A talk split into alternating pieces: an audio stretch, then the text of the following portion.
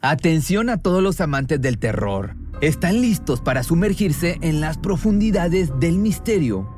Pues les presento Archivos Perdidos, el podcast que explora las historias más escalofriantes de México. Archivos Perdidos no es solo otro podcast de horror, es una experiencia única que te lleva de la mano a través de historias como si estuvieras ahí mismo, viviendo los eventos junto con los protagonistas. La producción del podcast es impecable, con una narración cautivadora, efectos de sonido envolventes y una música que te sumerge en cada narración. Y si has vivido algo inexplicable, envía tu historia al correo archivosperdidos.genuinamedia.com y únete en este viaje a lo desconocido. Y no olvides también seguirlos en Spotify y Apple Podcast para no perderte ningún episodio. En resumen, si eres un amante de los misterios y las historias intrigantes, Archivos Perdidos es una adición, un complemento obligatorio a tu lista de reproducción.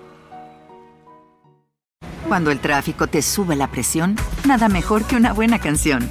Cuando las noticias ocupen tu atención, enfócate en lo que te alegra el corazón. Y cuando te sientas mal, un buen médico te ayuda a sanar. Sabemos que mantener tu salud es tu prioridad, también es la nuestra en Kaiser Permanente, donde trabajamos juntos para cuidar de todo lo que tú eres. Kaiser Permanente, para todo lo que tú eres. Kaiser Foundation Health Plan of the Mid-Atlantic Stay Inc., 2101 East Jefferson Street, Rockville, Maryland, 20852. It was almost as he was a robot and he was programmed to kill. La mañana del 12 de febrero del año 2011 parecía ser una continuación a la rutina diaria de siempre para Joseph Losito. Como era habitual, había despertado temprano para salir de su departamento en Filadelfia y dirigirse a su trabajo en Lincoln Center, en Nueva York. Un largo traslado le esperaba, pero estaba lejos de ser un día como cualquier otro, dado que una decisión simple como abordar el subterráneo en otra plataforma cambió su vida para siempre.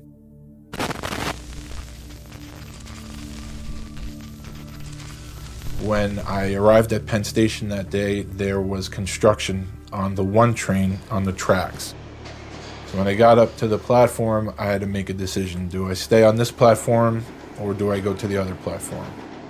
For whatever reason this day, I decided, well, let me go to the other platform. It's double the trains. I'll get to work a lot quicker.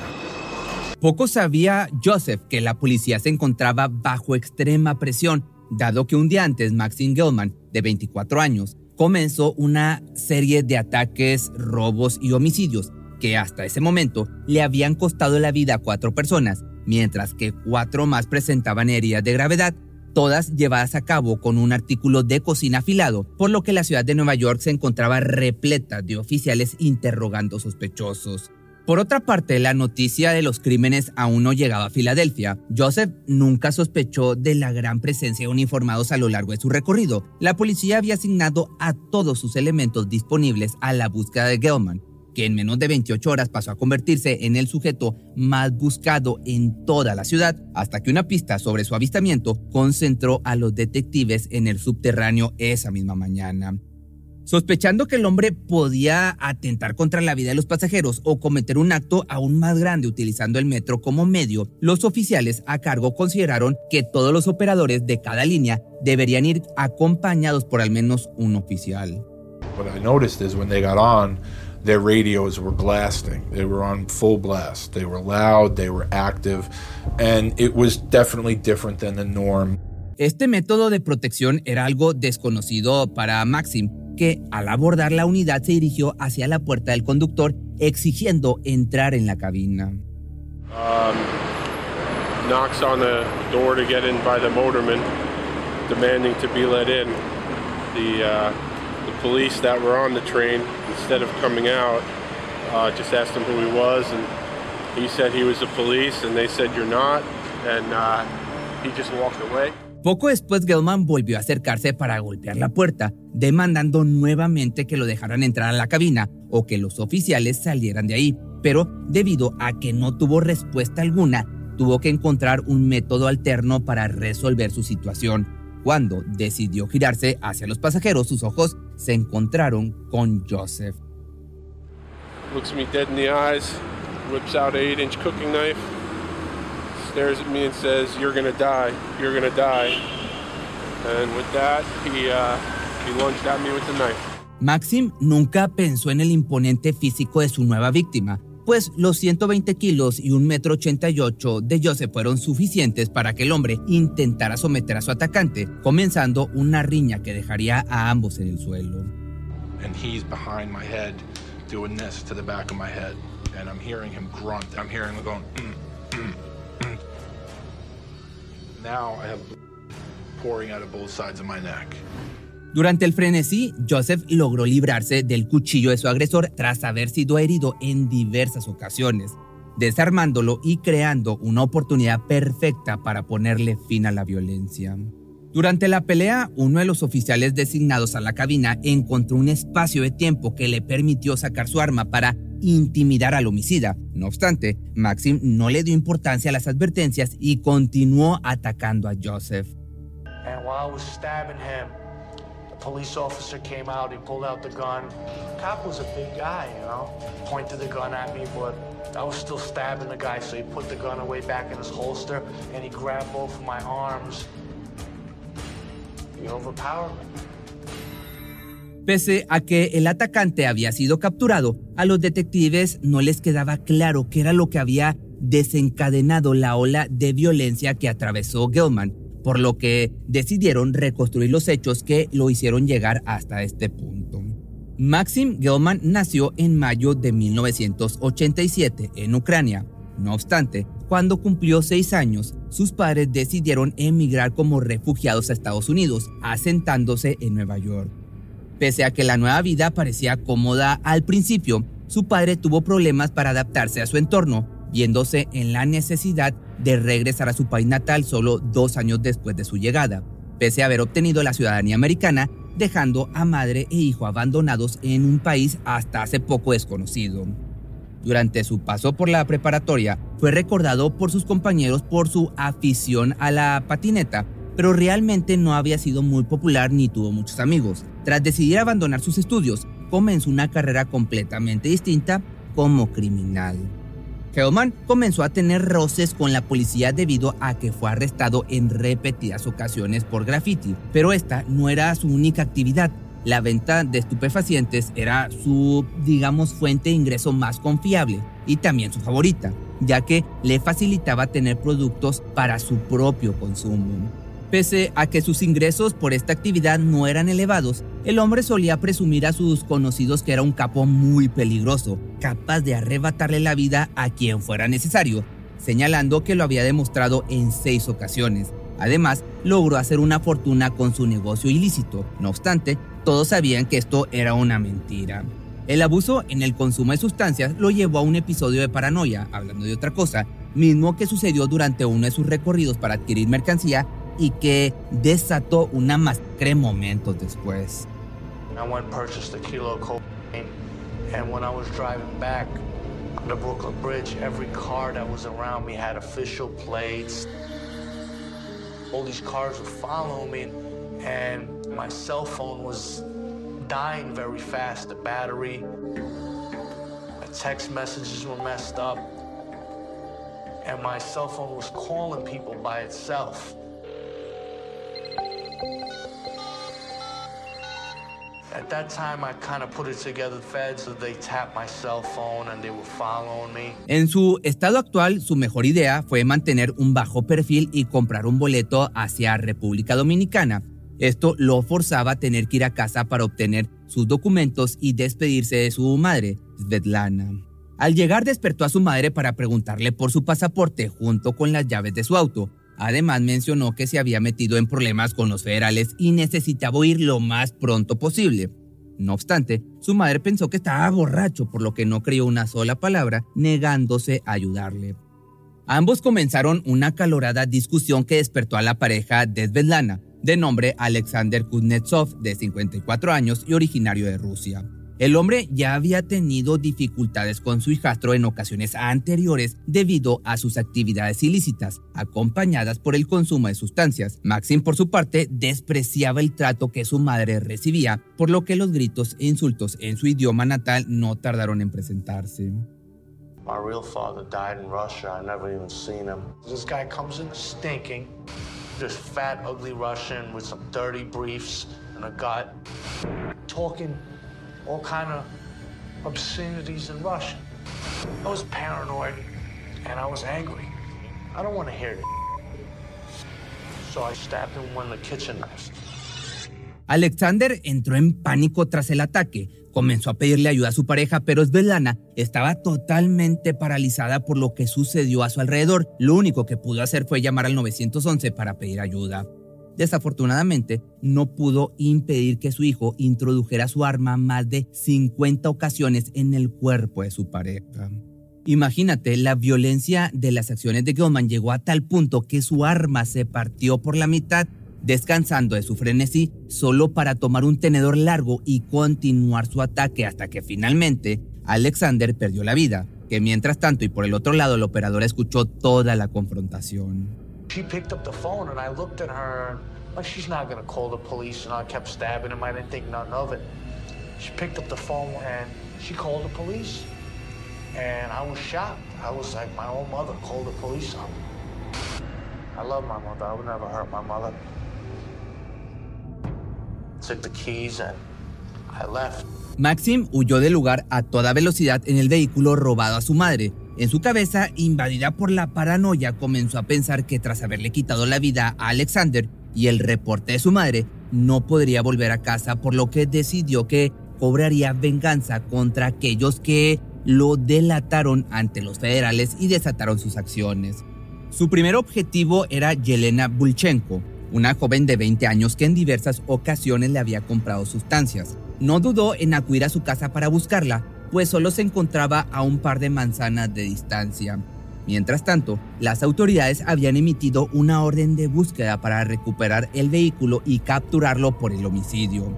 En el hogar de la familia Bulchenko, Ana, la madre de la joven, se preparaba para continuar su rutina habitual. Su trabajo como agente de viajes le permitía administrar todas sus necesidades desde casa. Entonces, a las 10.30 de la mañana, Maxim se presentó en este lugar preguntando por Yelena, encontrándose con su madre en el camino de acceso. Sin embargo, la mujer le informó que su hija no se encontraba en su habitación debido a que estaba en casa de una de sus amigas a pocos minutos de ahí. Ante las respuestas negativas y la poca cooperación de la mujer por ayudarlo a encontrar a su hija, la cólera y paranoia se apoderó por completo del hombre, cuya insistencia y temperamento pusieron a Ana en alerta. I was like, where's Elena? She's like, she's at work. I'm like, where does she work? And she wouldn't tell me. She was like, why are you asking all these questions? She told me, she's like, okay, okay, I'll tell you where she is. And she tried to trick me, and then she ran for the door. She opened the door, and there was a neighbor outside. I ended up kicking the door closed so he didn't see it. And she ran to the kitchen where she had like a wooden knife set, and I found the big knife. And I'm thinking, I can't get Elena because she's not here. Might as well get her mother because she's the closest person to her. Maxim apuñaló a Ana en 12 ocasiones utilizando el artefacto encontrado en su cocina. No obstante, se tomó el tiempo suficiente para intentar conseguir la información que necesitaba. Pese a esto, la madre no cedió. Sus últimas palabras fueron, nunca te diré en dónde está mi hija. Luego de quitarle la vida a Ana, el hombre abandonó el lugar en su auto para dirigirse a una clínica dental en la que creía que su objetivo trabajaba, pero tampoco logró encontrarla por lo que decidió esperar a que ella volviera por su cuenta. Geoman esperó pacientemente en su auto, luego volvió a entrar al domicilio, cambiando entre ambos lugares para evitar ser descubierto. Así pasó las siguientes nueve horas hasta la llegada de Yelena. Cuando la joven entró en su hogar, lo primero que observó en el suelo fue el cuerpo de su madre sin vida, a lo que la mujer, atónita y asustada, solo pudo llamar a la línea de emergencia. Salió de su domicilio para esperar a las autoridades cuando fue vista por su depredador que de inmediato se acercó a ella. Aquí hubo un video. I pulled up in her driveway, and I had the knife tucked in my sleeve. So when I walked up to all her neighbors were outside. Cuando uno de sus vecinos intentó intervenir para proteger a la joven, el atacante entró en un estado de frenesí y comenzó a intentar controlarlo. Rápidamente se vio superado físicamente por Maxim, quien logró empujarlo con la fuerza suficiente para crear un espacio que le permitió poner fin a su víctima a su alcance. Hellman utilizó con el mismo cuchillo con el que le quitó la vida a Ana para atacar a Yelena, quien no tuvo oportunidad de sobreponerse a su atacante. Recibió 12 golpes con el arma antes de perder la vida. Uno de ellos fue directamente a su cuello. La fuerza empleada fue tal que casi logró arrancarle la parte superior. Mientras tanto, el vecino que había intentado ayudarla corrió para protegerse o recibir ayuda de un tercero. El atacante sabía que la multitud que se había formado, además de haber llevado a cabo su cometido a plena luz del día, podría ocasionar una gran movilización policial en poco tiempo, por lo que decidió huir de la escena. Al dirigirse al auto de su madre, una unidad de bomberos que respondió por el reporte de la muerte de Ana llegó al lugar. Cuando vieron a Maxim huyendo de la escena, no dudaron en ir tras él. Pese al esfuerzo, el hombre logró escapar de los bomberos e ingresar en su auto para alejarse a toda velocidad. Además, sabía que era cuestión de tiempo para que las matrículas del auto fueran identificadas por las cámaras de vigilancia en las calles. Durante su huida, el hombre condujo a toda velocidad durante varios minutos hasta que decidió que necesitaba un nuevo método de escape para no ser reconocido. De este modo, decidió robar un auto sobre el camino. I went to the guy, knocked on his window, said, "Excuse me, sir." The guy lowered his window. I jumped through his window, pulled out the knife. I told him, "Get the out the car. The guy just looked at me like I'm crazy. You know, he wasn't taking me serious. Hellman apuñaló a Arthur Di Crescento en tres ocasiones para lograr su cometido. Pese a esto, el hombre fue atendido y llevado al hospital para recuperarse de sus heridas tras el incidente, logrando sobrevivir a la masacre. I just needed the cars. I didn't want to kill no innocent people. I needed to get around. But you're stabbing them. They're not going to give up the car just like that. Luego de haber atacado a Arthur, Hellman se dispuso a escapar a toda velocidad de la escena, solo para encontrarse más adelante a un hombre de 62 años llamado Stephen Tannenbaum, quien intentaba cruzar la calle antes de ser arrollado por el vehículo recién robado, perdiendo la vida al instante. Pero a la una de la mañana el hombre decidió abandonar el auto robado y tomó un taxi para alejarse de la zona. Sin embargo, antes de llegar a su destino, decidió apuñalar al conductor Fitz Fullerton intentando arrebatarle su auto.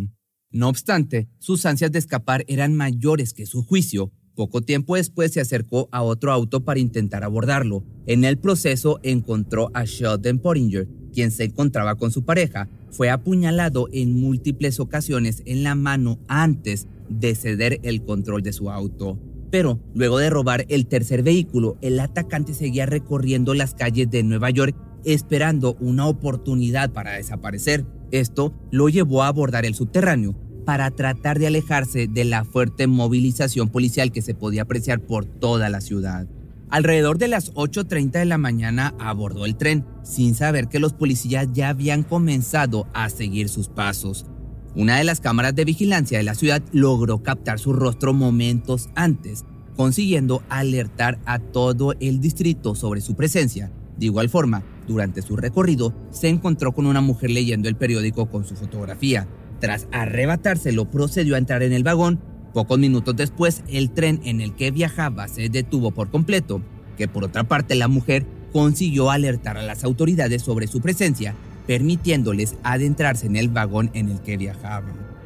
Tras verse acorralado, decidió atacar a Joseph, sin darse cuenta de que estaba eligiendo al hombre equivocado. Pese a que lo apuñaló en repetidas ocasiones, la fuerza de la víctima pudo superar a la del atacante para lograr arrebatarle el arma punzocortante y capturarlo. Tras ser aprendido en el metro de Nueva York, Hellman fue enviado a prisión para esperar por su juicio, el 13 de febrero del año 2011, la fiscalía presentó formalmente los cargos por homicidio, robo y ataque en una corte de Brooklyn. Cuando el hombre era trasladado desde su celda hacia el tribunal, admitió no tener ningún remordimiento sobre sus crímenes, agregando además que había sido incriminado. Ya una vez que comenzó el proceso, fue catalogado como revoltoso debido a su actitud, comenzó a burlarse de los jueces, el jurado y los familiares de las víctimas mientras sus acusaciones eran leídas. En el juicio surgió el rumor de que las acciones de Hellman pudieron haberse desatado tras sufrir una decepción amorosa por parte de Yelena, algo que el hombre intentó negar en todo momento, argumentando que la mujer tenía pareja y sus motivos para el homicidio fueron puramente vengativos. El 18 de enero de 2012, un año después de los incidentes, luego de que el jurado recibiera todas las pruebas que lo incriminaron, dictaminaron durante muy poco tiempo y finalmente el juez lo sentenció a pasar 200 años en prisión, mencionándole además que era un sociópata violento. Por otra parte, y un año después de la sentencia, Joseph demandó a la policía de Nueva York por negligencia, debido a que durante el ataque, los oficiales a bordo de la unidad prefirieron esconderse y proteger su vida antes que evitar que le hicieran daño. No obstante, una jueza determinó que debido a la situación, no era responsabilidad de los oficiales procurar su integridad habiendo más personas en riesgo, por lo que su demanda fue desmentida. Finalmente, Maxim Hellman fue aprendido tras haber perdido el control debido a la combinación de sustancias nocivas y capturado gracias a los esfuerzos de un héroe de la sociedad que arriesgó su vida para lograr que la masacre se extinguiera. ¿Te preocupas por tu familia? Entonces, ¿por qué darles solo huevos ordinarios cuando pueden disfrutar de lo mejor? Eggland's Best, los únicos huevos con ese delicioso sabor fresco de granja, además de la mejor nutrición, como 6 veces más vitamina D, 10 veces más vitamina E y 25% menos de grasa saturada que los huevos regulares, además de muchos otros nutrientes importantes. Así que, dales los mejores huevos. Eggland's Best, mejor sabor, mejor nutrición, mejores huevos.